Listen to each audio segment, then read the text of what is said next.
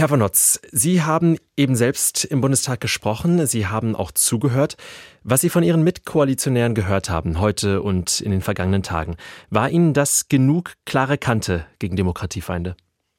Ja, es war ähm, von der Koalitionsseite geschlossen und ähm, differenziert und es gibt natürlich, sage ich mal, unterschiedliche äh, Tonlagen und auch ein bisschen unterschiedliche Perspektiven, wie man auf manches drauf guckt. Aber eines muss uns doch als Demokratinnen und Demokraten verbinden, nämlich geschlossen gegen die zu stehen, die versuchen, diese Demokratie abzureißen und äh, ähm, ein anderes Regime aufzubauen. Ich frage deshalb, weil man sich schon fragen kann, ob Olaf Scholz als Kanzler vielleicht etwas mehr liefern könnte. Da gab es bisher ja nur ein paar Tweets und ein Selfie aus Potsdam.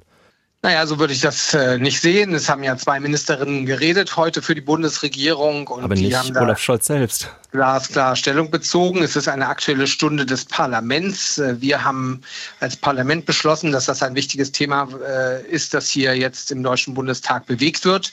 Und ich glaube, es ist schon sehr deutlich geworden, was die Probleme äh, sind, die von Korrektiv da offengelegt wurden und wie sie sich auch direkt verbinden mit einer Fraktion und Partei, die hier im Deutschen Bundestag vertreten ist.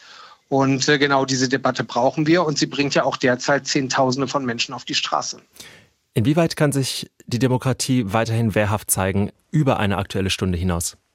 Ja, ich glaube, dass es ähm, sehr unterschiedliche Instrumente und äh, Bewegungen geben muss. Ich glaube erstmal, und äh, das ist das Verdienst ähm, der Journalistinnen und Journalisten, die diese Geschichte zutage gefördert haben, ist es wichtig, dass alle verstehen, was los ist. Und äh, es ist ja keine Diskussion, die auf Deutschland beschränkt ist. In allen Demokratien westlichen Typs steht der Rechtsstaat unter Druck, wird von rechts angegriffen in den USA, in Südamerika, in Italien, in den Niederlanden, überall, alles ganz ohne Ampel. Es ist eine grundsätzliche Auseinandersetzung, die hier stattfindet und sie wird oft auch aus dem Ausland von autokratischen Staaten wie Russland unterstützt. Und ähm, deswegen müssen die Sicherheitsbehörden da eingebunden sein.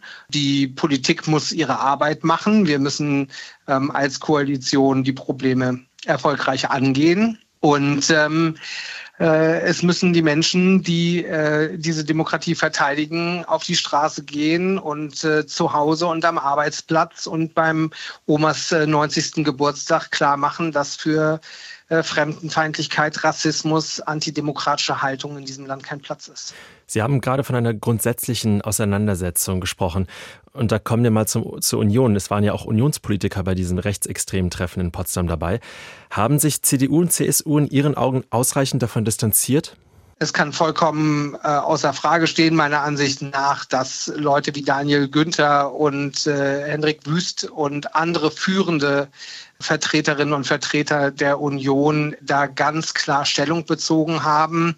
Ich hätte mir heute in der Debatte von einigen eine klarere, deutlichere Kante ähm, gewünscht. Die AfD dreht den Spieß ja um und spricht von einer Diffamierungskampagne jetzt.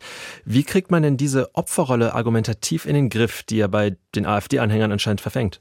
Die Opferrolle ist äh, bei all denen, die versuchen, die Demokratie abzureißen, immer dasselbe unglaubwürdige Narrativ. Unglaubwürdig, aber ja, nicht für große Teile der Bevölkerung, die in den Umfragen ja, zumindest gut, sagen, wenn sie trotzdem, sie wählen. Genau, trotzdem muss man sich auch damit auseinandersetzen, dass eben in den USA ein Ex-Präsident gegen den mehrfache schwerste äh, Verfahren laufen, ähm, von einer Hexenjagd jetzt seit nunmehr, äh, ich glaube, zehn Jahren redet, bei allem, was gegen ihn vorgebracht wird. Und die AfD versucht, dieses äh, Skript äh, zu kopieren und ähm, sich ähm, in die Ecke des Opfers zu stellen, das ist maximal unglaubwürdig. Warum trennt sich denn Frau Weidel von ihrem engen Mitarbeiter? Das ist, weil sie die toxischen Ausstrahlungen dieses sehr unbürgerlichen, sehr unschönen äh, Treffens fürchtet. Denn die AfD möchte gerne das, was sie tatsächlich vorhat, nicht in der Öffentlichkeit diskutieren, sondern in Hinterzimmern bei geheimen Treffen. Und äh, deswegen ist es gut, wenn äh, diese Dinge öffentlich werden und man klar sieht, wer hier eigentlich für was unterwegs ist. Das heißt ja jetzt auch oft, dass die AfD öffentlich argumentativ gestellt werden muss. Da drängt sich aber die Frage auf, was haben wir denn die letzten Jahre gemacht? Denn offensichtlich hat es ja nicht funktioniert. Das würde ich so pauschal nicht sagen, denn die AfD äh, regiert in keinem Bundesland mit und hat keine politische Macht. Trotzdem ist es richtig, darauf hinzuweisen, dass das passieren kann. Und äh, Sie können in den USA an Trump und der MAGA-Bewegung sehr gut sehen, was passiert, wenn äh, solche Leute an die Macht kommen. Natürlich gibt es keine ausreichenden politischen Antworten auf all die Probleme, die wir haben. Aber diese Leute versuchen ab dem ersten Tag demokratische Wahlen äh, abzuschaffen, weil sie eben nicht überhaupt nicht gewillt sind äh, zu akzeptieren, dass sie die Macht äh, wieder abgeben äh, müssen. Und so erklärt sich der Sturm aufs Kapitol am 6. Januar in den USA und so erklären sich die Bestrebungen äh, der AfD, nur möglichst schnell an die Macht zu kommen, um danach diese Mechanismen, diese demokratischen abzuschaffen.